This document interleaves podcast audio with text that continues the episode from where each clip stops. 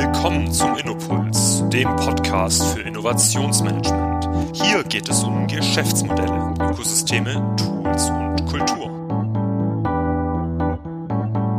Hallo liebe Hörer, willkommen zum Innopuls Podcast. Mein Name ist Martin Almlinger von der UMM Solutions GmbH. Wir befähigen den Mittelstand für die digitale Automatisierung und Innovation. In der heutigen Folge wollen wir über das Thema Innovationsfähigkeiten, speziell im Bereich Rundfunkanstalten sprechen. Dabei darf ich Thomas Dauser, Direktor Innovationsmanagement und digitale Transformation beim SWR Podcast begrüßen. Hallo Herr Dauser. Hallo und danke für die Einladung. Sehr gerne, Herr Dause. Es freut mich sehr, dass wir Sie gewinnen konnten, ähm, weil ich glaube, ich habe es ja schon eingangs so ein bisschen anklingen lassen. Landesrundfunkanstalten ist, glaube ich, ein schöner Begriff, ein schöner deutscher Begriff. Ähm, und selbst da passiert Innovation und das wollen wir uns heute mit Ihnen ähm, wirklich im Detail auch anschauen. Von daher auch jetzt schon mal herzlichen Dank, dass Sie sich die Zeit nehmen ähm, und dass äh, ja, Sie einfach mal berichten, auch was Sie da bisher schon für Erfahrungen gemacht haben. Ähm, bevor wir da hinkommen, äh, ganz wichtig, ich hatte es ja schon gesagt, Direktor Innovationsmanagement und digitale Transformation. Können Sie vielleicht ganz kurz sich selber mal vorstellen, wer ist Herr Thomas Dauser, ähm, woher kommen Sie ähm, und wie sind Sie auch in Ihrer Rolle heute ähm, auch angekommen? Ja, also in der Tat habe ich schon immer, schon als Teenager unbedingt gerne Journalist werden wollen. Und genau das habe ich gemacht, habe im Südwestrundfunk lange als Journalist gearbeitet, äh, habe Politikberichterstattung gemacht, habe investigative Recherche gemacht, aber bin dann irgendwann mal eher so aus Versehen in Richtung Management gerutscht und habe dann auch früh äh, Innovation ausprobieren dürfen, Formatentwicklung ausprobieren dürfen und äh, dort äh, Projekte äh, starten können. Und äh, in dem Zuge mit Zuwachs von Managementaufgaben gab es dann eben wirklich den Ansatz und die Idee, dass der SWR sich nochmal neu aufstellt, äh, nochmal mhm. wirklich diese gigantische Herausforderung, diese gigantische, gigantische Medienveränderung, die sich ergibt, die Veränderung in der Mediennutzung aufzugreifen, sich dem wirklich zu stellen. Und deswegen eben die Entscheidung, einen wirklich neuen Geschäftsbereich da aufzubauen, den ich dann tatsächlich aufbauen durfte wo wir alle Fähigkeiten zusammenziehen konnten, die es eben braucht, diese digitale Transformation zu meistern und zu gestalten.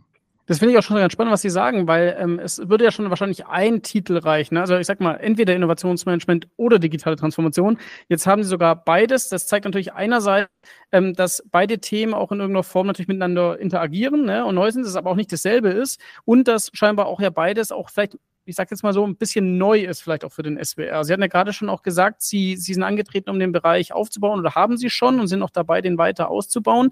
Ähm, können Sie uns da mal zurücknehmen und ähm, einfach auch mal, äh, ja, vielleicht an der Angangspunkt, wie lange ist es her, dass Sie da gestartet haben? Also seit wann war das klar, dass Sie jetzt in dieser Rolle äh, diesen Auftrag bekommen? Also klar muss man dazu sagen, natürlich gab es schon immer Menschen, die super kreativ gearbeitet haben, im Medienbereich mhm. und im SWR natürlich. Und wenn ich mir überlege, natürlich gab es schon immer preisgekrönte Arbeiten und wirklich Innovation, sowohl technisch als auch programmlich. Und äh, früher waren wir auch äh, in Sachen Technologie und bis heute oft Treiber, äh, mhm. sogar Entwickler neuer Modelle. Aber äh, klar ist eben schon, äh, der Markt ist noch viel stärker geworden, der Wettbewerb ist noch viel härter geworden, die Konkurrenz ist viel stärker geworden, auch mit großen äh, Giganten, Technologiegiganten. Und deswegen ist vor einigen Jahren eben der Punkt entstanden, auch mit dem neuen Intendanten Kai Knifke, der 2019 ins Amt gekommen ist, dem eben nochmal eine stärkere Bedeutung zu geben. Und mhm. ab dem Zeitpunkt haben wir daran gearbeitet, dann sukzessive Teams aufzubauen, zum Beispiel ein Innovationslabor, also wirklich eine Einheit, wo ganz gezielt Neues, neue Produkte, neue digitale Produkte, neue digitale Services entwickelt worden sind. Und wir haben dann aber auch festgestellt, die Herausforderung ist so groß, dass es wirklich Sinn machen würde, das ganzheitlich zu betrachten. Mhm. Und insofern gehören eben äh, zu meinem Bereich Teams, die die Strategiearbeit abdecken, die die Unternehmensstrategie vorantreiben, die dann aber Impulse geben können, eben wo wollen wir innovieren, um dann eben sofort in einem Innovationslabor an der richtigen Stelle passgenau Innovation voranzutreiben für unser ne Unternehmen, mhm. äh, weil das natürlich das Unternehmen komplett äh, vielleicht auch verändern wird. Wir neue Fähigkeiten brauchen, Redaktionen neue Aufgaben bekommen, haben wir auch ein Veränderungsmanagement aufgebaut, um solche Prozesse dann auch zu gestalten, zu begleiten, die Führungskräfte zu ertüchtigen, solche Prozesse dann auch in die Hand zu nehmen, die Mitarbeitenden mitzunehmen.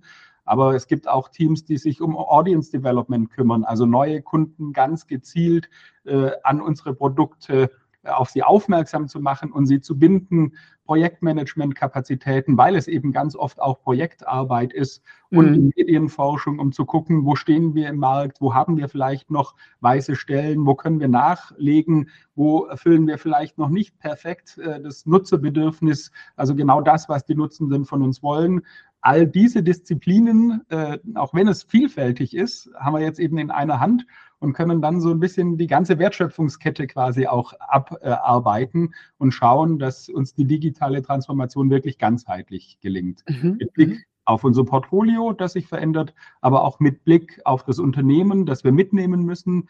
Äh, unsere wertvollste Ressource sind die Mitarbeitenden. Äh, mit unseren Mitarbeitenden müssen wir es schaffen, diese digitale Transformation zu meistern. Das können wir jetzt eben ganzheitlich angehen. Ich glaube, da, da sprechen Sie ja schon was an, wo viele Firmen immer noch, ähm, gerade auch in Deutschland, auch im Mittelstand, noch äh, ein bisschen das scheuen, nämlich dieses ganzheitliche und auch, sag ich mal, dieses konsequente dann auch, ne, und das, und das dann auch wirklich zu machen, weil ich könnte mir auch vorstellen, dass es ein bisschen gedauert hat, bis man diese Entscheidung wirklich getroffen hat, weil ähm, da hängt ja vieles dran, ja, und das ist auch was, wo ich ja nicht nach einem halben Jahr aufhören kann, sagen kann, so jetzt sind wir fertig, sondern das ist ja ein Weg, der, der läuft über mehrere Jahre. Vielleicht noch eine letzte äh, persönliche Frage an Sie. Ähm, wie, wie bereitet man sich eigentlich auf so eine Rolle vor? Weil, ähm, wenn Sie sagen, Sie waren ähm, oder sind Journalist, sind dahergekommen, ähm, haben schon Managementfunktionen zwar in der, wahrscheinlich auch schon beim SWR, in der Rundfunkanstalt dann auch gehabt, aber ich sag mal, dann diesen Weg zu gehen, so einen Transformationsprozess auch maßgeblich zu verantworten, das ist ja nichts, was ich jetzt mal kurz ähm, mir einfach aneigne und sage, so, jetzt kann ich alles, oder? Oder wie, wie würden Sie das beschreiben? Ich würde auch nie von mir behaupten, dass ich heute alles kann. ja. Ich glaube, wer auch immer es behauptet, äh, der äh, lügt zumindest in Teilen. Nein, ja. ich bin auch reingewachsen und ich mhm. glaube, ah, ich habe vielleicht für mich persönlich auch diese Reise durchgemacht. Wir haben mhm. ja in Anführungszeichen nach wie vor noch den großen Vorteil, dass wir auch mit den ganz klassischen Medien sehr erfolgreich sind. Ja. Mit Fernsehen, mit Rundfunk was manchmal auch vergessen wird. Mhm. Äh, aber wir haben zum Beispiel mit unseren Hörfunkwellen erreichen wir jeden Tag in Baden-Württemberg und Rheinland-Pfalz fünfeinhalb Millionen Menschen. Oh. Jeden ja. Tag. Fast ja. die Hälfte aller mhm. Menschen in Baden-Württemberg und Rheinland-Pfalz erreichen wir jeden Tag mit Radio. Und in anderen Industrien, in anderen Branchen ist es ja vielleicht insofern einfacher. Ich sage jetzt mal, der Röhrenfernseher war irgendwann mhm. mal tot. Ja. Da war für alle Unternehmen dann klar, ich brauche von jetzt auf nachher keine Röhrenfernseher mehr herstellen. Das neue Produkt ist ein schöner, äh, super eleganter Flachbildfernseher. Wir haben aber so ein bisschen das Problem, dass wir in vielen Bereichen nach wie vor wirklich sehr erfolgreich sind. Ja. Es ist eben klar, die nächste Generation hat eine komplett andere Mediennutzung. Und wie kriegen wir da den Swift hin? Mhm. Und wie gesagt, war auch für mich eine Lernreise, war auch für mich äh, wirklich äh, eine Erkenntnis, ein Erkenntnisgewinn, wo ich versucht habe, mich reinzulesen, mich fortzubilden, äh, in andere Unternehmen, in andere Branchen, in andere mhm. Industrien reinzuschauen, um sich dann eben auch umgekehrt ehrlich zu machen. Also zu wissen, ja, wir haben ein großes Erbe, ja, wir sind nach wie vor auch erfolgreich, aber ja, es ist absehbar, dass wir unser Geschäftsmodell wirklich deutlich komplett mhm. drehen müssen. Und jetzt müssen wir austasten, wann ist der Kipppunkt? Ja. Äh, wann äh, kann man an der einen oder anderen Stelle vielleicht tatsächlich buchstäblich den Stecker ziehen? Äh, und das auszutasten ist schwierig. Und wie gesagt, vielleicht hilft es eben auch äh, für mich selbst, diese Lernreise gemacht zu haben, um es eben auch gut vermitteln zu können ins Unternehmen hinein, dass es diese, dieses, ja, vielleicht äh, auch Umdenken, dieses Umparken im Kopf braucht. Ja.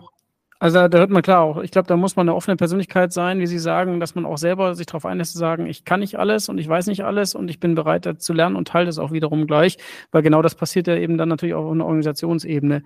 Ähm, wie, Sie haben gerade auch schon ganz selbstverständlich von Content und Audience und so weiter gesprochen. Jetzt ist es so natürlich viele Hörer, die kennen natürlich die Medienbranche eher äh, weniger auch, ähm, weil wir ja auch hier das äh, relativ breit abdecken im Publikum und ist ganz spannend. Ich glaube, wir hatten noch keinen Vertreter von einem Medienunternehmen bei uns im Podcast. Ich glaube, da hilft es auch noch mal ein bisschen vielleicht äh, zu erklären, was eigentlich der SWR macht und wie die Organisation tickt. Ähm, wollte ich Ihnen auch nochmal die Gelegenheit geben, vielleicht mal kurz vorzustellen, wer ist eigentlich der SWR? Genau. Also wir haben in Deutschland ja das duale System, also private Medien, mhm. Zeitungsverlage, private Fernsehsender, private Radiostationen und eben das duale System, den öffentlich-rechtlichen Rundfunk. Mhm. Und der ist solidarisch finanziert. Äh, jeder Haushalt zahlt 18,36 Euro.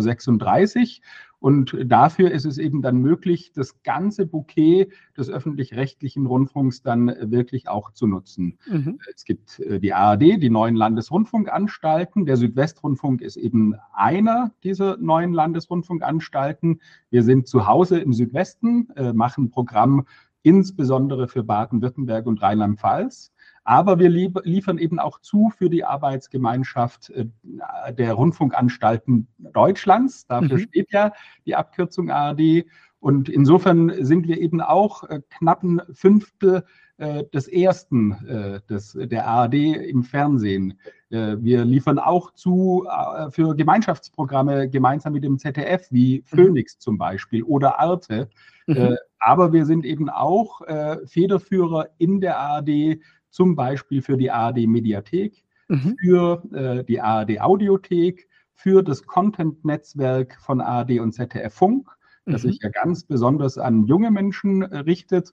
Und da sieht man vielleicht schon, äh, äh dass der SWR schon äh, immer eine große Tradition hatte, was digitale Medien, nonlineare Medien anbelangt, also Medien, die man eben im Internet nutzen kann, zeitsouverän, ortssouverän, mhm. wo ich keinen klassischen Fernseher brauche, der um 20.15 Uhr eben den Spielfilm abspielt nach der Tagesschau.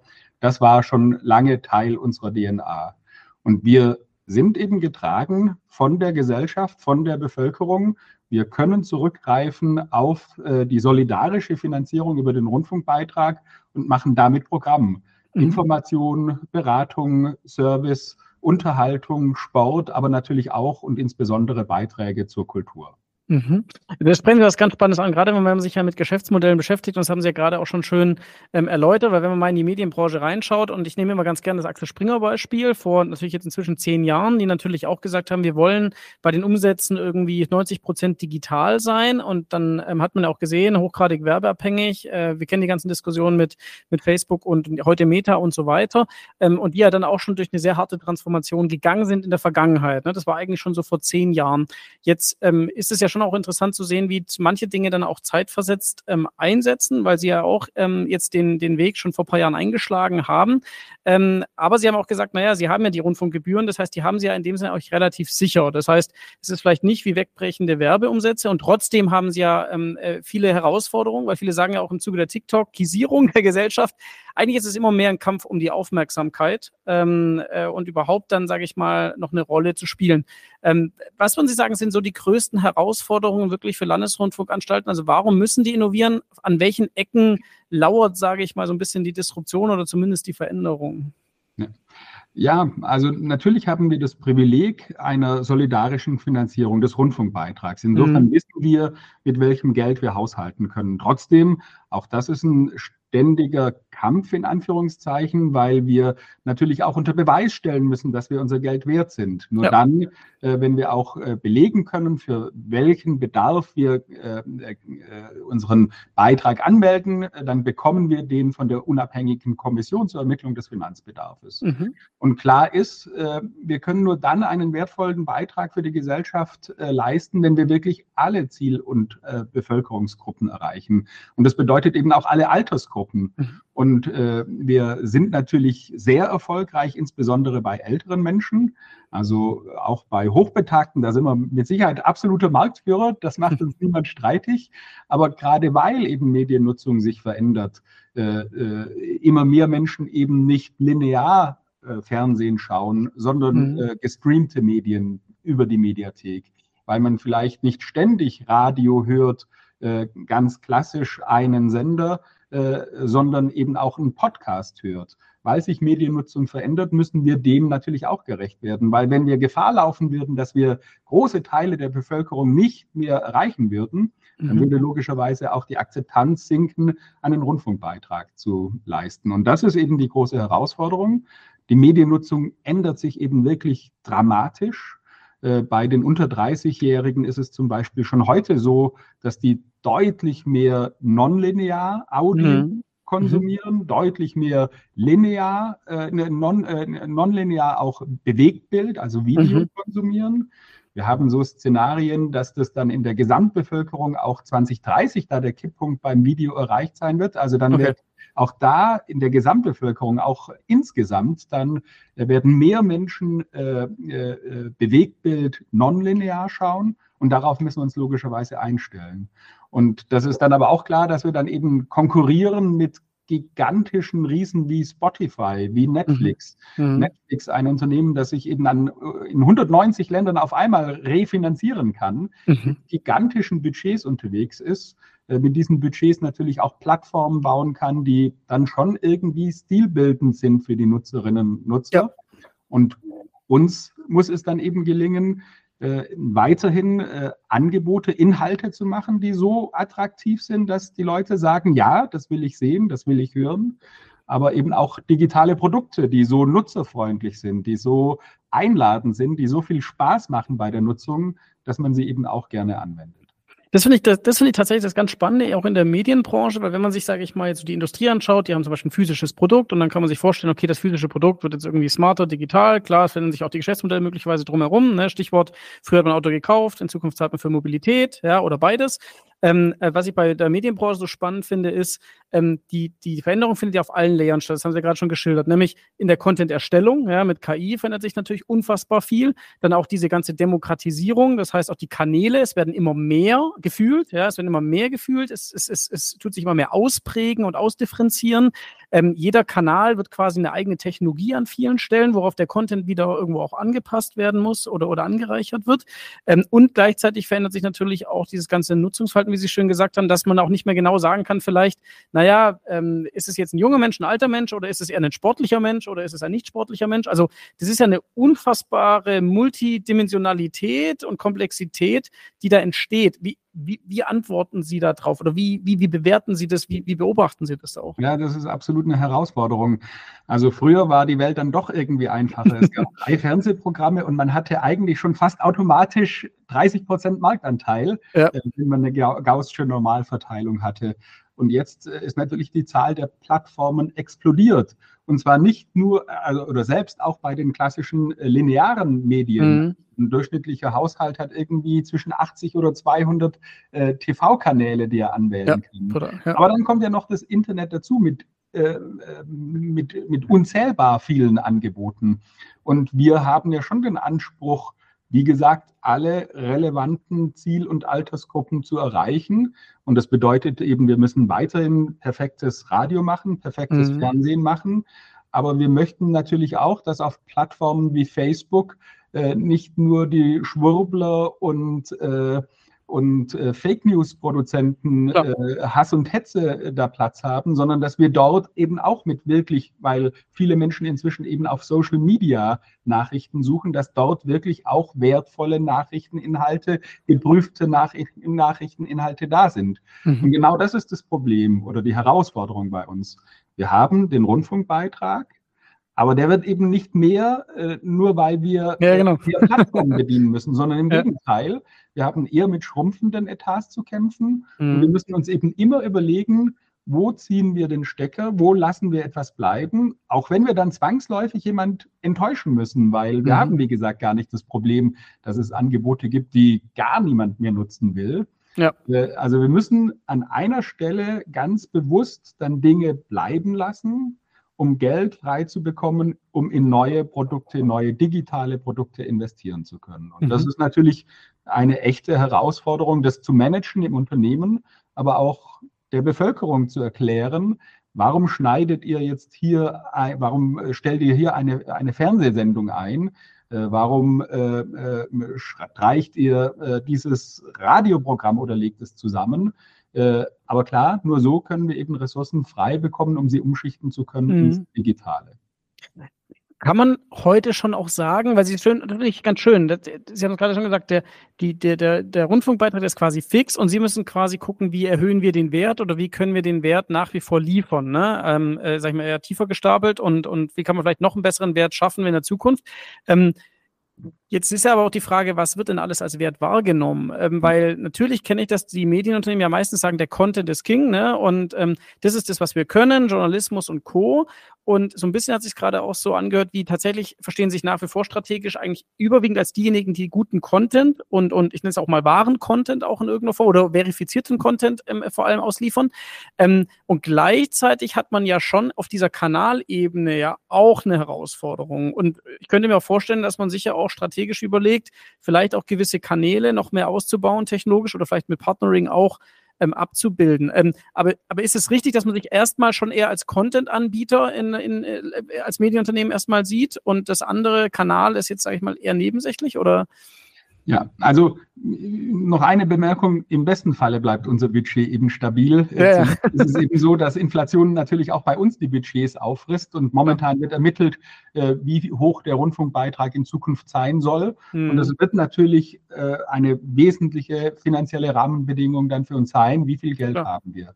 Aber dann ist es tatsächlich so. Also wir klären immer am Anfang, für wen wollen wir Inhalte machen. Und wie gesagt, mhm. da haben wir das Ziel, eben die gesamte Bevölkerung zu erreichen, alt und jung, arm und reich, äh, Hochkulturinteressierte, aber auch Bildungsferne, weil mhm. wir eben wirklich für die ganze Gesellschaft da sein wollen, Heimat, Geborgenheit und Information geben wollen.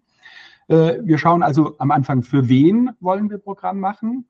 Und dann schauen wir, wo, wo ist die jeweils relevante Plattform. Und mhm. das kann weiterhin das Fernsehen sein, zum mhm. Beispiel mhm. unser SWR-Fernsehen, das dritte Programm. Das kann aber, weil manche eben inzwischen schon längst gestreamte Medien äh, bevorzugen, dann auch die ARD-Mediathek sein. Und dann ja. entwickeln wir ganz speziell eben für das Nutzungsbedürfnis gestreamtes Medium.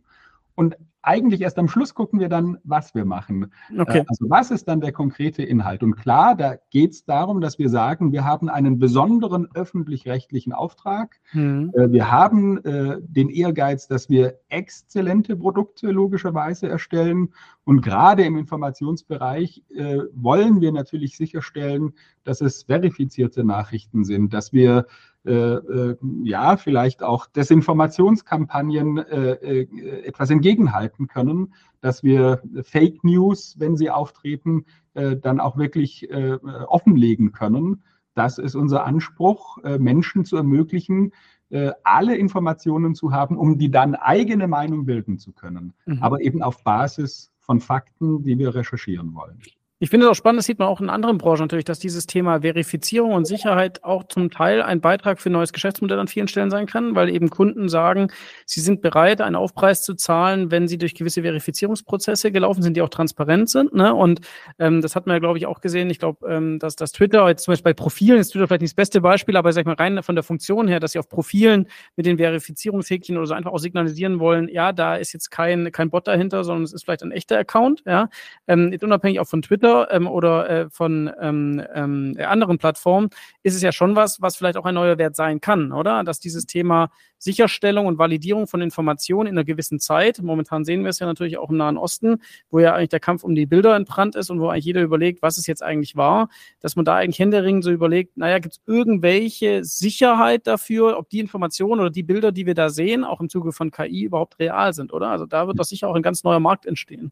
Ja, ja, also wir müssen ja kein Geld verdienen. Insofern ja, genau. wir vielleicht nicht mit der Vokabel Geschäftsmodell. Aber ja. wenn, wenn man die Vokabel benutzt in unserem Zusammenhang, dann ist das in der Tat von Anfang an unser Geschäftsmodell, unser mhm. Auftrag, mhm. Äh, eben wirklich zu schauen, was war es. Und äh, ich glaube, dieser Job wird in einer digitalen Lebenswelt noch viel wichtiger. Dieser Job wird in einer Welt, der von Desinformation, von gezielter Desinformation lebt, äh, auch wirklich immer wichtiger. Wir haben das wirklich erlebt während der Corona-Krise, wo die Menschen ja wirklich nach Information gegiert haben, ja. äh, wo auch die Nachfrage bei uns äh, regelrecht explodiert ist. Wir schauen auch regelmäßig darauf, äh, wie viel Vertrauen schenken uns die Menschen da draußen. Mhm. Mhm. Und äh, ja, nach wie vor ist es so, dass der öffentlich-rechtliche Rundfunk da wirklich sehr gut dasteht, äh, dass wir hohe Vertrauenswerte haben, höher auch als andere Marktteilnehmer, mhm. auch höhere als zum Beispiel im Ausland. Da gibt es wirklich mhm. sehr gute Studien und Zahlen.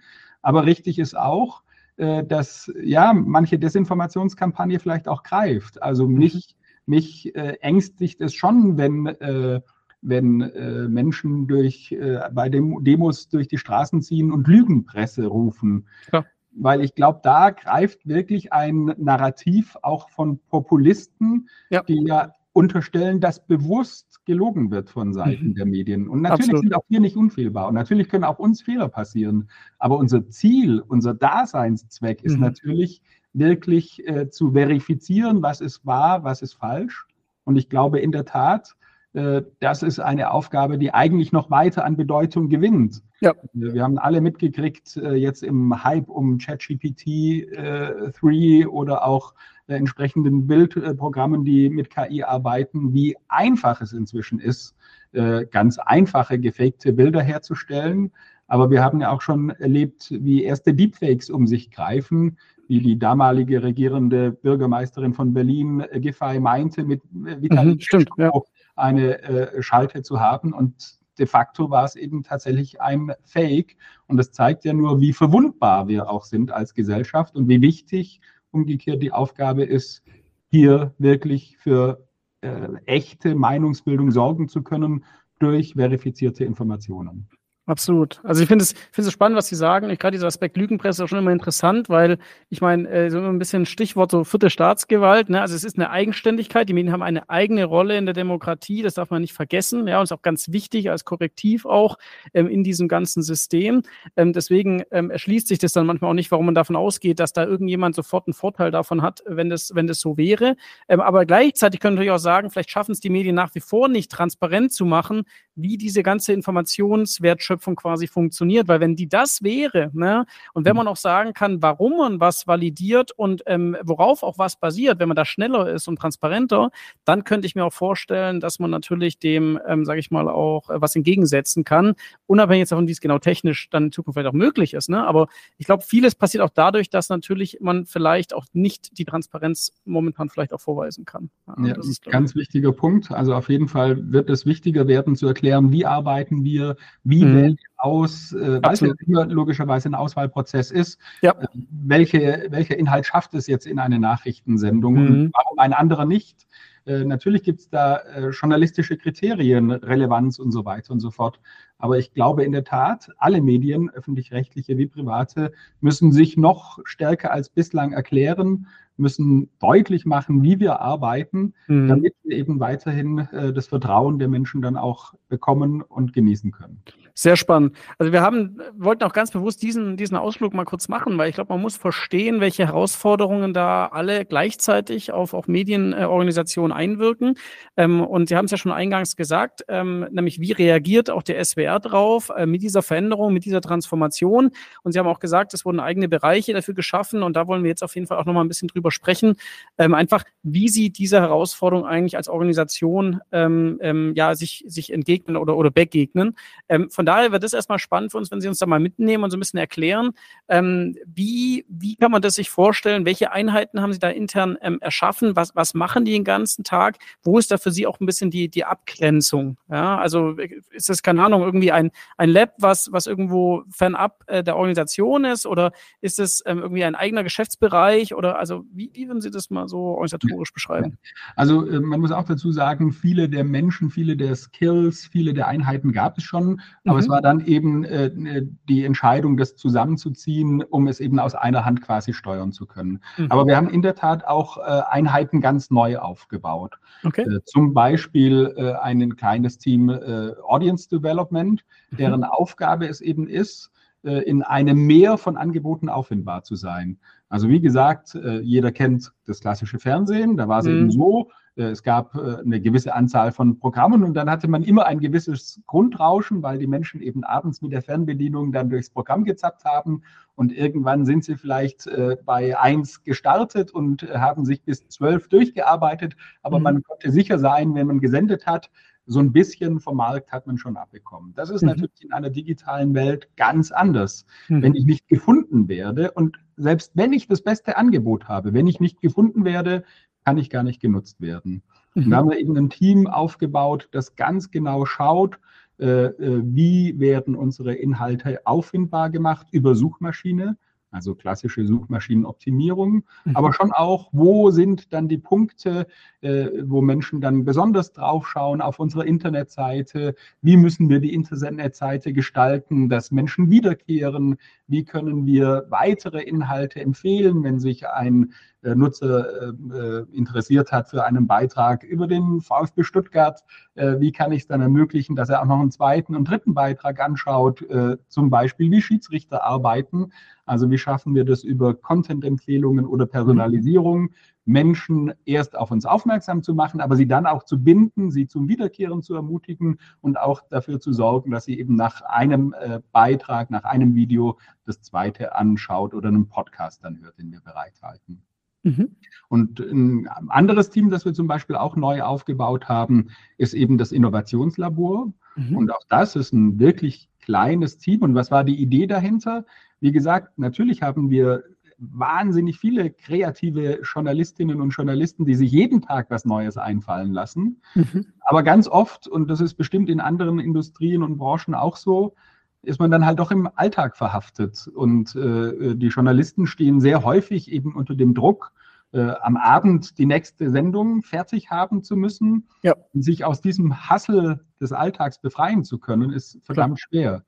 Und wir haben jetzt eben ein Team aufgebaut, das dann eben wirklich hilft, die bestmöglichen Rahmenbedingungen zu schaffen, wenn man eine Herausforderung hat. Also ich will mhm. zum Beispiel äh, junge Menschen erreichen mit landespolitischen Inhalten. Mhm. Das mhm. ist eben möglich, dort äh, alle relevanten Studien schon mal aufbereitet zu bekommen, Platz, Zeit, Raum, finanzielle Ressourcen zu haben, um dann dort einen, äh, einen, äh, einen Prototypen in kurzer Zeit entwickeln zu können einen Prototypen und ich glaube, auch das ist neu, äh, den wir dann sofort auch mit mhm. Nutzerinnen und Nutzern testen. Mhm. Äh, wir kommen eben im Journalismus von einer Tradition, wo es eher so ist, da sagt ein Redakteur, ich kenne doch meine Zuschauer und meine ja. äh, ich weiß doch, was die wollen. Und ehrlich gesagt irrt da eben manchmal auch das Bauchgefühl. Also da haben wir dann eben die Möglichkeit, sofort auch Nutzende zu befragen, spricht euch das an, was fehlt euch, was gefällt euch, um dann eben auch einen Prototypen sofort weiterentwickeln zu können.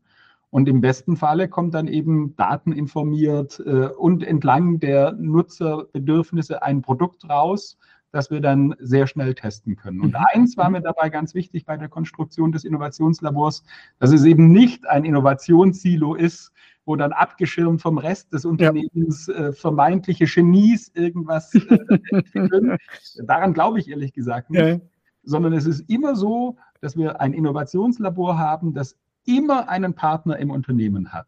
Mhm. Das heißt, äh, wir äh, haben immer einen Innovationsprozess, wo eine Redaktion aus dem Südwestrundfunk heraus beteiligt ist. Okay. Ja. Um eben vorzubeugen, dieses Not Invented Here-Syndrom, ja. also so ja. nach dem Motto, was wollt ihr mir sagen? Mhm. Äh, äh, wo kommt jetzt diese Idee her? Äh, Glaube ich nicht, vertraue ich nicht, sondern wir machen das immer gemeinsam und partnerschaftlich, auch weil die Kreativität eben, wie gesagt, auch in den Redaktionen steckt. Die müssen, ja. die wollen wir ja logischerweise nutzen. Und ich habe auch die Hoffnung, dass eben der Trans Transmissionsriemen größer ist, wer umgekehrt vielleicht die Methodenkompetenz und da gibt es ja wirklich viele Methoden, Design Thinking Methoden, wie man eben Kreativität dann auch besser in einem Prozess dann abbildet, schneller zu einem Ergebnis kommt, dass wir da eben einen Transmissionsring ins ganze Unternehmen hinein haben. Ja. Wer äh, einen X-Lab-Prozess, so heißt unser Innovationslabor, wenn ein X-Lab-Prozess mhm. einmal durchlaufen hat, geht hoffentlich schlauer raus und kann das dann auch im Alltag wieder nutzen. Absolut. Also hört man raus, ganz starke Umsetzungskompetenz auch, die Sie da aufgebaut haben. Ich habe auch gelesen, ich weiß nicht, ob das vielleicht auch das ist, was ich schon genannt habe, aber ich glaube, Data Lab haben Sie auch. Ich weiß nicht, ob das noch was extra ist oder ob das auch äh, die, dazu. Die, die Idee, äh, das Konzept eines Data Labs wurde auch erarbeitet im Innovationslabor. Okay. Also in okay. der Tat, äh, die, das Ziel ist, dass am Ende wirklich was rauskommt, wovon der Nutzer etwas hat. Also ja ein neues digitales Produkt, ein neuer digitaler Service. Mhm. Aber wir haben auch ein Konzept erarbeitet für ein Data Lab, auch eine neue Einheit, die wir jetzt gerade aufgebaut haben im Südwestrundfunk. Mhm. Also Menschen, die sich wirklich darauf spezialisiert haben, die gigantischen Datenmengen da draußen ja. strukturiert zu bearbeiten, mit äh, computergestützten Methoden dann eben analysieren können sodass man große Recherchen machen kann, automatisiert Texte vielleicht auch erstellen kann, äh, um auch da eben äh, bestmögliche Informationen rauszuziehen aus den gigantischen Datenmengen zu, egal jetzt ob Wahlen oder mhm. die, der Frage, wo ist der günstigste Spritpreis, aber eben auch, alle haben Panama Papers, die Recherche bestimmt ja. im Hinterkopf, gigantische Auswertungen zu Finanzströmen, äh, das kann kein äh, Redakteur äh, ausdrucken, so viel Daten und ja. dann analysieren, aber computergestützte Methoden können da eben helfen bei der Analyse, bei der investigativen Recherche. Das ist die Idee eines Data Labs, die auch mitgeboren worden ist in einem Innovationslabor. Mhm. Und äh, irgendwie ist es manchmal vielleicht naheliegend, hätte man auch so drauf kommen können, aber der Freiraum, Klar. die Möglichkeit, die Methodenkompetenz, dieses Inspirieren, äh, äh, das Ermöglichen, äh, das ist eben die grundlegende Idee des Bereichs, den ich leiten darf. Mhm. Bei den ganzen Bereichen, die Sie jetzt auch aufgezählt haben, die neu dazugekommen sind, konnten Sie das alles mit internen Mitarbeitern ähm, in dem Sinne dann auch schultern oder mussten Sie dafür schon auch einige neue Personen suchen und, und einstellen? Ich glaube, der gute Mix war es. Also in der mhm. Tat hatten wir die große Chance, wirklich auch Menschen neu in den SWR zu holen, neues, mhm. neue Talente, auch neue Skills, die wir mhm. schlichtweg nicht hatten. Äh, äh, und genau das ist eben der spannende Mix äh, Menschen, die mit neuen Fähigkeiten, auch mit dem frischen Blick von außen kommen, aber umgekehrt eben der großen Erfahrung, die wir im SWR haben. Also wir haben mhm. ja eine große Kompetenz in der Recherche, gute Geschichten zu erzählen. Das jetzt aber gepaart mit neuer Kompetenz von außen, das macht die Sache so spannend und interessant. Mhm. Also ähm, zum Beispiel mhm. ein, ein Beispiel vielleicht. Mhm, also ja, wir haben ja, äh, jeder kennt den Tatort, Sonntag mhm. 20.15 Uhr. Ja. Äh, ein absolutes Highlight in ganz Deutschland, aber auch da stellen wir fest, klar, wir erreichen eben eine super große Fangemeinde, oft 8, 9, 10, 11, 12 Millionen Menschen, die Sonntagabends dann den Tatort anschauen. Mhm. Aber auch da eben äh, durch äh, mehr Menschen, die eben über 50 sind. Ja. Mhm. Und wie schaffen wir es jetzt, so eine riesengroße, traditionsreiche äh, äh, Marke an ein neues Publikum ranzubekommen? Äh, und da haben wir die Tatort-Kollegen, äh, die eben jeden, die, die sonntags dann den SWR-Tatort beisteuern, zusammengebracht mit dem Innovationslabor jetzt ein Tatort-Game entwickelt. Mhm. Also das cool. ist ein, ein, ein, Spiel, das man im Internet spielen kann. Mhm. Sieht so ähnlich aus wie ein Messenger-Dienst, also auch, mhm. als ob ich jetzt WhatsApp offen hätte. Ja. Und dann kommt der Hinweis von den Stuttgarter Tatort-Kommissaren, hey, wir hätten da noch eine Leiche, aber zu wenig Leute, die gerade ermitteln können. Willst du uns helfen? Okay. Ja. Äh, die Stuttgarter Tatortkommissare geben dann Hinweise und der Spieler muss dann äh, äh, äh, Rätsel lösen und kriegt dann über einen äh, KI-basierten Chatbot, also wir arbeiten da mhm. mit einer künstlichen Intelligenz, haben wir einen Chatbot trainiert und ich kann dann richtiggehend interagieren. Ich kriege dann mhm. ständig Antworten äh, von den Stuttgarter Kommissaren Lannert und Boots, Hinweise, was ich jetzt als nächstes tun kann, um den Fall zu lösen. Und am Ende, äh, viele bleiben dann bis zu zwei Stunden dran, äh, um dann am Ende diesen Fall zu knacken und zu lösen. Und das finde ich eben super spannend. Wir haben äh, eine traditionsreiche Marke wie den Tatort. Wir haben super erfahrene Filmredakteure, die das Handwerk bestens beherrschen. Aber mhm. wir bringen jetzt eben die neue Kompetenz mit, wie kann man daraus ein Computerspiel machen, ja. wie kann man daraus ein Game machen, genau. Mhm. um ganz neue Nutzer, äh, äh, die vielleicht den Tatort nur vom Hörensagen kennen, weil äh, äh, die Eltern oder Großeltern das geschaut haben oder noch schauen, kann man eine neue Generation eben an diese Marke wieder äh, binden und darauf aufmerksam machen. Und das hat super gut funktioniert. Äh, also wir sind jetzt sehr zufrieden und kriegen nur tolles Feedback und Lob von denen, die jetzt das Spiel tatsächlich spielen. Ich finde es ein ganz schönes Beispiel auch und es zeigt eigentlich relativ, äh, und nicht nur relativ, es zeigt direkt gut, dass diese Branchengrenzen verschwimmen. Ne? Also, dass sie plötzlich eigentlich in dem Gaming-Bereich genauso ähm, äh, aktiv sind und damit eben, ähm, sag ich mal, diese, diese Medienbranche mit der Spielebranche irgendwo verbinden. Ne? Und das ist ja auch etwas, ähm, was ja auch viele schon sehen oder viele wollen es vielleicht nicht sehen, aber da werden ja auch immer mehr so gewisse Grenzen, die man bisher kannte, halt einfach überwunden, einfach auch durch Technologie, aber natürlich auch einfach durch, durch Kombination, ja, und das, was Sie gerade auch geschildert haben mit dem Tatort-Spiel, äh, was ja auch so Gamification und Interaktion, sage ich mal, auch fördert, da sieht man ganz schön, dass man ja plötzlich, sage ich mal, gar nicht mehr so richtig sagen kann, was man davon eigentlich alles adressiert, weil, weil das halt so, so fließend ist. Ne? Also das ist doch auch äh, extrem, extrem spannend. Ja, absolut. Und äh, in der Tat, äh, es, ist, es funktioniert halt nicht mehr, dass man sagt, ha, macht ihr halt Radio und macht Fernsehen, das ist doch nee. euer Auftrag. Nein, unser Auftrag ist, Menschen zu informieren, sie ja. zu bilden, ihnen Serviceberatung zu geben, sie auch zu unterhalten. Und äh, in äh, neuen Medien, in, in, Internetmedien verschwimmen halt diese mhm. alten klassischen Grenzen immer mehr. Und ob das jetzt Gamification-Ansätze sind oder Möglichkeiten mit Virtual Reality zu arbeiten, äh, die Möglichkeiten äh, sind eben viel größer und die müssen wir nutzen, weil das erwarten eben die Menschen da draußen von uns. Das wird inzwischen Standard. Und mhm. wenn wir es nicht machen, äh, dann werden wir auch abgeschnitten von ganz äh, relevanten äh, Zielgruppen und Bevölkerungsgruppen. Absolut. Ähm, ich will auch gleich auch noch mal noch ein bisschen mehr aufzeigen, was, was denn alles Ergebnisse sein können, auch von Ihren Bereichen. Vielleicht noch eine letzte Frage so zum, zum Organisatorischen oder wie Sie es auch aufgebaut haben. Jetzt ist es ja so, ähm, der SWR ist ja nicht alleine in Deutschland, es gibt ja auch noch sicher andere Rundfunkanstalten. Ähm, haben Sie da so ein Gefühl, wo Sie da stehen im Vergleich? Also ist es, was Sie machen, weiß ich nicht, einmalig oder ist es so, dass vieles davon viele tun oder sind Sie da eher Pionier oder kann man das irgendwie einordnen, wie da, wie da andere drauf reagieren oder arbeiten Sie sogar mit anderen direkt eins zu eins zusammen?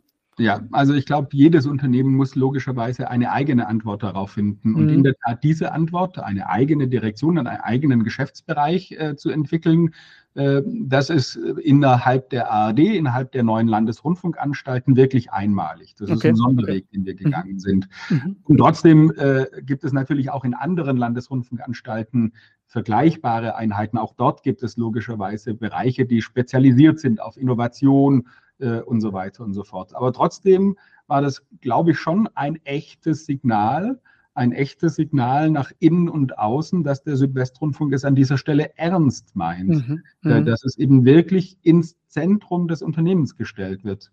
Und ja. wie gesagt, das bedeutet ja schon auch einen enormen Veränderungsprozess mhm. im SWR Absolut. bei ganz vielen Mitarbeitenden, die ja auch Liebgewonnenes loslassen müssen.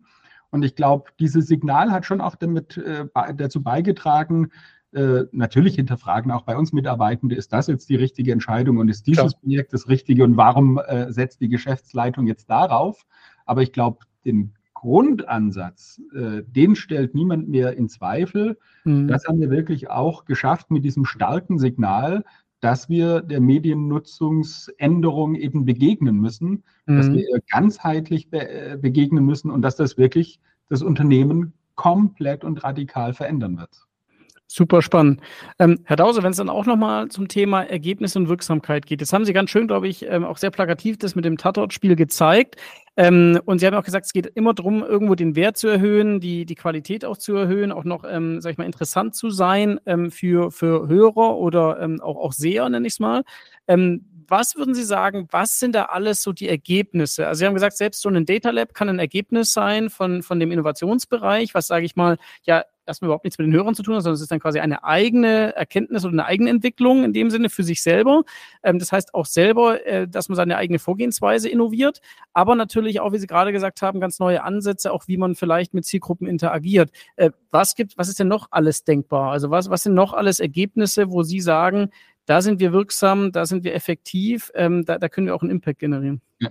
Also letztendlich äh, wollen und müssen sich alle meine Teams in den Dienst des Unternehmens stellen. Mhm. Äh, also ganz klar logischerweise dazu beitragen, dass wir unsere Unternehmensstrategie umgesetzt bekommen, dass wir unsere Entwicklungsziele erreichen. Mhm. Und um jetzt es ganz global zu beantworten, der SWR hatte sich 2019, damals als wir mit dann gestartet sind, vorgenommen, die nonlineare Reichweite zu erhöhen, also mehr Menschen eben äh, nicht klassisch über Radio und Fernsehen, sondern eben auch nonlinear übers Internet zu erreichen.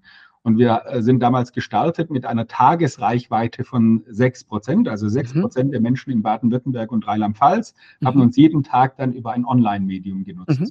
Und den Anteil haben wir jetzt mehr als verdreifacht. Oh, okay. Also Stand heute ist es so, dass wir ungefähr 19 Prozent der Menschen jeden Tag inzwischen mit einem Online-Angebot erreichen.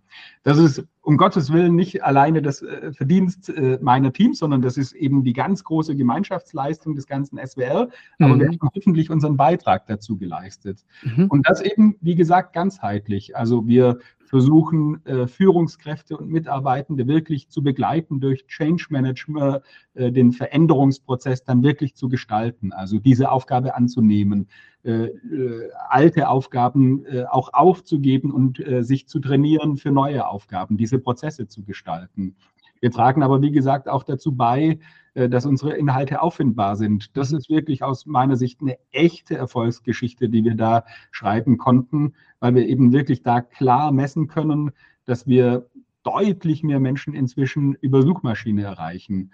Also äh, oft ist es so, dass wir über 50 Prozent unseres Traffics generieren über Suchmaschine, weil es mhm. uns gelingt, die entsprechenden Suchworte einzupflegen. Mhm. Und das ist jetzt aber noch das Banalste, aber auch ansonsten ja. Gesetzmäßigkeiten äh, äh, gerecht werden, damit eben äh, über Google oder Google Discover äh, unsere Nachrichteninhalte dann ausgespielt werden. Mhm. Und äh, äh, am Ende geht es aber schon immer darum, dass die Nutzenden, die Nutzerinnen und Nutzer da draußen etwas von uns haben. Und insofern bin mhm. ich schon stolz, dass wir auch echte neue Produkte auf den Markt gebracht haben, wie zum Beispiel das Tatort Game, aber auch ein Nachrichtenangebot Newszone mitbegleitet haben, das sich ganz speziell an jüngere Menschen richtet, die einen schmalen äh, Geldbeutel haben, die vielleicht eher bildungsfern sind. Mhm eine Zielgruppe, die vielleicht vom Markt gar nicht abgedeckt äh, wird, weil sie uninteressant ist für privatwirtschaftliche Medien, die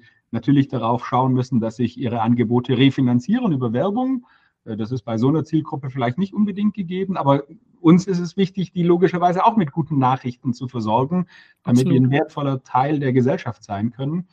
Bei solchen Projekten haben wir mitgearbeitet. Also insofern, mhm. man sieht vielleicht, es geht wirklich um die ganzheitliche Transformation des ganzen Unternehmens und mittels Innovation äh, Menschen zu erreichen, junge Menschen insbesondere zu erreichen, die wir bislang eben unterdurchschnittlich erreichen ja. äh, oder die uns vielleicht sogar bislang ablehnend gegenüberstanden. Ja, ich bin super spannend. Ich bin Ihnen auch extrem dankbar, dass Sie gerade auch Newszone nochmal angesprochen haben, weil das war quasi so ein bisschen noch die, die Steilvorlage für ein Thema, was, was ich auch tatsächlich gelesen hatte ähm, und was ich aber erstmal extrem positiv fand, weil man gesehen hat, da traut sich eine Organisation was, mal was zu probieren und nicht gleich von Anfang an zu sagen, das geht nicht. Ähm, und ähm, da müssen Sie gleich mal nochmal vielleicht kurz ein bisschen ausholen, um was es da geht, weil ich kann es, glaube ich, nur äh, bruchweise ähm, wiedergeben. Aber ich glaube, das Projekt allein zeigt schon, dass man wirklich erstmal keine Denkverbote gibt und dass man einfach probiert und auch mit den Konsequenzen lebt, weil das ist ja am Ende bei echten Innovatoren der Fall, ne? dass man auch sagt, wir sind uns vielleicht nicht ganz sicher, aber wir machen es einfach mal und dann müssen wir aber es halt auch vielleicht einfach mal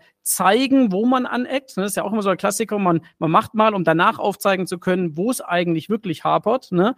Und ähm, deswegen würde ich Ihnen auch gerne mal nochmal jetzt abschließend die Gelegenheit geben, an diese, diese Newszone, das Newszone-Projekt oder auch, auch das Thema kurz zu schildern und auch zu sagen, wo sie da heute stehen. Weil ich glaube, das ist, finde ich, symptomatisch auch für viele Dinge, die heute in Deutschland ähm, leider so passieren, dass man alten Strukturen, alten Denkweisen festhält, obwohl man eigentlich ganz anders darauf reagieren sollte. Deswegen da, das wäre super spannend, das ist auch einfach mal aus Ihrer Sicht mal schön. Ich kann gerne versuchen, das kurz zu erzählen. Also unsere Herausforderung war da, dass wir eben gesagt haben, wir können es ja eigentlich nicht gut finden, dass also die, die Feststellung ist, dass sich äh, jüngere Menschen, erst recht, wenn sie bildungsfern sind, mhm. Äh, schwer tun mit Nachrichten oder die ja. unterdurchschnittlich äh, äh, konsumieren. Und uns ist es logischerweise wichtig, dass jeder sich seine Meinung bilden kann. Deswegen Absolut. haben wir eben wirklich ein Nachrichtenangebot entwickelt, das ganz genau auf die Bedürfnisse dieser Menschen zugeschnitten ist. Wie schaffen wir es, die zu erreichen? Und das ist natürlich ein anderer Nachrichtenmix. Da muss vielleicht dann auch Themen drin sein, die jetzt mich klassischerweise nicht interessieren interessieren würde, ja. auch über Personen, die mich vielleicht nicht interessieren würden, mhm. aber wo eben auch eine Grundausstattung an Nachrichten dabei sind über Krieg und Frieden, über Wirtschaft und Politik. Und äh, wir haben dann dafür eine App entwickelt, mhm. Äh, die eben auch spielerisch in Teilen daherkam, wo man sich auch äh, äh dann äh, über Personalisierung äh, mhm. Sein in Teilen eigenes Nachrichtenbouquet zusammenstellen konnte. Und wir haben die App auf den Markt gebracht und waren dann mit der Resonanz sehr zufrieden. Also viele mhm. haben wirklich gesagt, okay, das ist ein Nachrichtenangebot, das es so noch nicht gibt und das mhm. entspricht genau meinen Bedürfnissen. Mhm. Und äh, wir hatten dann aber zu äh, gegenwärtigen, dass äh, die Verlage, also die privatwirtschaftlichen Zeitungsverlage, mhm. uns dann vorgeworfen haben, dieses Angebot sei äh, äh, zu textlastig. Mhm. Und genau das ist ein Streitpunkt zwischen privatwirtschaftlichen und öffentlich-rechtlichen Medien. Es gibt mhm. genaue Vorgaben, welche Telemedienangebote, also welche Internetangebote wir machen dürfen und welche nicht. Mhm. Und mhm. die Verlage haben uns vorgeworfen, wir würden dort Regeln brechen, was wir naturgemäß anders sehen. Mhm. Äh, natürlich versuchen wir und haben äh, das Angebot so gestaltet, dass es den entsprechenden Regeln äh, gerecht wird.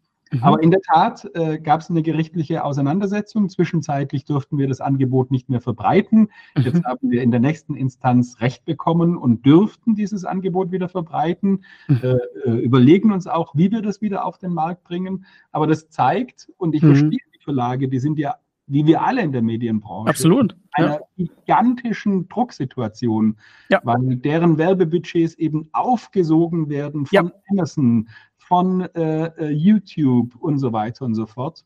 Und das ist ein Kampf, den wir fast nicht mehr gewinnen können gegen diese mhm. Giganten. Aber ich glaube, es sind dann wirklich anachronistische Kämpfe zwischen öffentlich-rechtlichen Sendern und privaten Medienanstalten und Verlagen. Ich glaube, es bräuchte einen echten Schulterschluss der Qualitätsmedien ja. in Deutschland, äh, wo wir genau schauen könnten, hey, wo können wir zusammenarbeiten vielleicht Absolut. im vorwettbewerblichen Bereich? Wie können wir äh, Möglichkeiten schaffen, dass wir gemeinsam in Forschung investieren, dass Richtig. wir gemeinsam äh, Daten nutzen können? Ja. Ja. Und dann kann trotzdem jeder noch sein eigenes Geschäftsmodell, sein eigenes Absolut. Produkt an den Markt bringen. Aber ich glaube, selbst wenn es uns noch ein bisschen dreckiger gehen würde als öffentlich-rechtlichem Rundfunk, deswegen würde es den Verlagen nicht besser gehen, Richtig. weil die Milliardenbudgets werden von äh, Amazon abgezogen, werden von ja. YouTube abgezogen. Und, und das Verrückte ist ja, dass die Tech-Giganten inzwischen entlang der kompletten Wertschöpfungskette Absolut. verdienen. Amazon zum Beispiel äh, verdient mit das meiste Geld inzwischen über äh, Webservice, also über ja. Produktentwicklung, über Cloud-Technologie und so weiter aber hat eigene Videoplattformen wie zum Beispiel Amazon Prime. Ja. Wir wissen aber gar nicht, die erfolgreichste Livestreaming-Plattform Twitch gehört auch Amazon zum Stimmt. Beispiel. Ja. Die machen eigene Produkte inzwischen, also Amazon Originals. Das heißt, sie sind auch in der Produktion unterwegs, die kaufen Rechte auf, die wir ja. uns alle nicht mehr leisten können und sie generieren Daten, die sie dann wieder für andere Geschäftsmodelle, zum Beispiel für, äh, äh, für die Verkaufsplattform nutzen können. Und äh, das äh, zeigt ja nur, äh, die sind da mit Milliardenbudgets unterwegs. Äh, Microsoft hat äh, OpenAI, den Erfinder und Entwickler von ChatGPT Free, äh, für 10 Milliarden US-Dollar aufgekauft oder zumindest investiert. Ja, ja. Das ist eine Investition, die für kein deutsches Medienunternehmen, für kein europäisches Medienunternehmen auch nur im Ansatz möglich wäre. Richtig. Und das zeigt doch eigentlich, äh, die Gegner sitzen woanders und uns müsste es gelingen, in Deutschland, in Europa uns zusammenzutun, um wirklich die Ressource zu haben, ja. dort äh, durch Innovation wieder den Anschluss zu finden. Das ist, es ist tatsächlich auch eine, eine persönliche Beobachtung. Es ist auch eine, so ein bisschen paradox, dass äh, man quasi in diesen alten Strukturen verhaftet und links und rechts schaut und sagt, das wäre mein Wettbewerber, aber noch nicht so richtig, ähm, weiß nicht, sehen möchte oder nicht gesehen hat, dass eben, wie Sie sagen, der Wettbewerb halt global ist, ja, ähm, und dass es ganz andere Player sind, die ganz äh, smart und intelligent ihre Geschäftsmodelle miteinander verknüpfen, ja, ähm, und man spricht ja oft ja von, von Flywheels, ne, die einfach in der Lage sind, sehr gute Flywheels zu bauen, ähm, wo dann die einen Geschäftsmodelle die anderen Geschäftsmodelle stärken. Ja? Ähm, und das ist ja was, was man, wo man eigentlich gar nicht mehr als Unternehmen auch ähm, äh, rankommen kann. Ich glaube, da können dann nur Staaten anfangen, ähm, Zerschlagungen vielleicht versuchen durchzusetzen, was sehr schwierig ist. Ähm, aber das, was Sie geschildert haben, ist, glaube ich, wirklich symptomatisch eigentlich, und da gibt es auch diesen Begriff Innovationsökosysteme, dass man auch immer mehr überlegt, kann man denn auch als Ökosystem oder als Verbund oder als, äh, weiß nicht, Kooperationsnetzwerk auch gemeinsame Leistungen vielleicht sogar nicht nur entwickeln, sondern auch gemeinsam vermarkten. Ne? Und das sieht man aus meiner Sicht immer noch, noch viel, viel zu selten in allen, in allen Branchen, ähm, weil man, glaube ich, immer noch eher einfach von seiner Organisation ausgeht und denkt, man kann sein eigenes Geschäftsmodell mal kurz irgendwie retten. Aber die Wahrheit ist doch, ähm, in einem globalen Markt, im globalen Innovationsmarkt, noch Medienmarkt, geht es doch ehrlicherweise nicht mehr. Also das ist, äh, oder? Also absolut, absolut. Und ich glaube, wir werden äh, Partnerschaften in Zukunft leben müssen, die vielleicht gestern noch undenkbar waren. Mhm. Aber wenn wir das nicht hinkriegen, wenn wir das nicht schaffen, dann werden wir dem, dem Druck da draußen nicht mehr standhalten. Und wenn man sich überlegt, dass äh, äh, dass in Sachen Suchmaschine 95 Prozent des Traffics über Google geht. Ja. Dieses Geschäftsmodell würde das Kartellamt in Deutschland bei keinem anderen Markt tolerieren und dulden. Absolut. Ja, klar. Dann nehmen wir das aber irgendwie hin. Das ist schon verrückt. Aber wir müssen doch dann eine Lehre daraus ziehen, wenn wir ja. alle, alle gemeinsam so abhängig sind von diesen Monopolisten, dann äh, müsste doch klar sein, dass wir eigentlich eher zusammenarbeiten sollten, soweit es eben möglich ist, im vorwettbewerblichen Bereich, anstatt ja. uns gegenseitig das Leben schwer zu machen. Ja, Absolut. Herr Dause, das ist ein super Schlusswort. Also von daher äh, danke ich Ihnen wirklich für diesen Ausflug. Super spannend, super spannend, mit was Sie sich da beschäftigt haben, super spannend, auch was Sie da aufgebaut haben und weiter ausbauen werden. Ähm, von daher, ich kann natürlich auch nur allen Hörern motivieren, sich auch die ganzen äh, Angebote mal anzuschauen, ähm, auch bei Ihnen gerne mal anzuklopfen. Ich glaube, Sie sind da ganz offener, offener Mensch äh, und äh, bieten ja auch manchmal so kleine Exkursionen an für Unternehmen, mal in Austausch zu gehen oder mal zu gucken, was kann man voneinander lernen, gerade branchenübergreifend. Von daher ähm, bedanke ich mich wirklich recht herzlich äh, für die Ausführungen, wünsche Ihnen und Ihrem Team alles Gute. Ähm, und ja, ich glaube, es lohnt sich immer vielleicht mal noch mal in einem Jahr mal wieder uns zusammenzusetzen, mal drauf zu gucken und zu sehen, was da vor allem in dieser schnelllebigen Medienlandschaft dann plötzlich ein neues Thema ist. Ähm, und äh, ich denke, KI wird dann natürlich auch unfassbar viel noch weiter verändern. Ja. Sehr gerne und vielen Dank nochmal für das Gespräch und äh, für den gegenseitigen Austausch. Sehr gerne, Herr Dauser. Machen Sie es gut. Tschüss. Das war Innopuls, der Podcast für Innovationsmanagement. Hier geht es um Geschäftsmodelle, Ökosysteme, Tools und Kultur.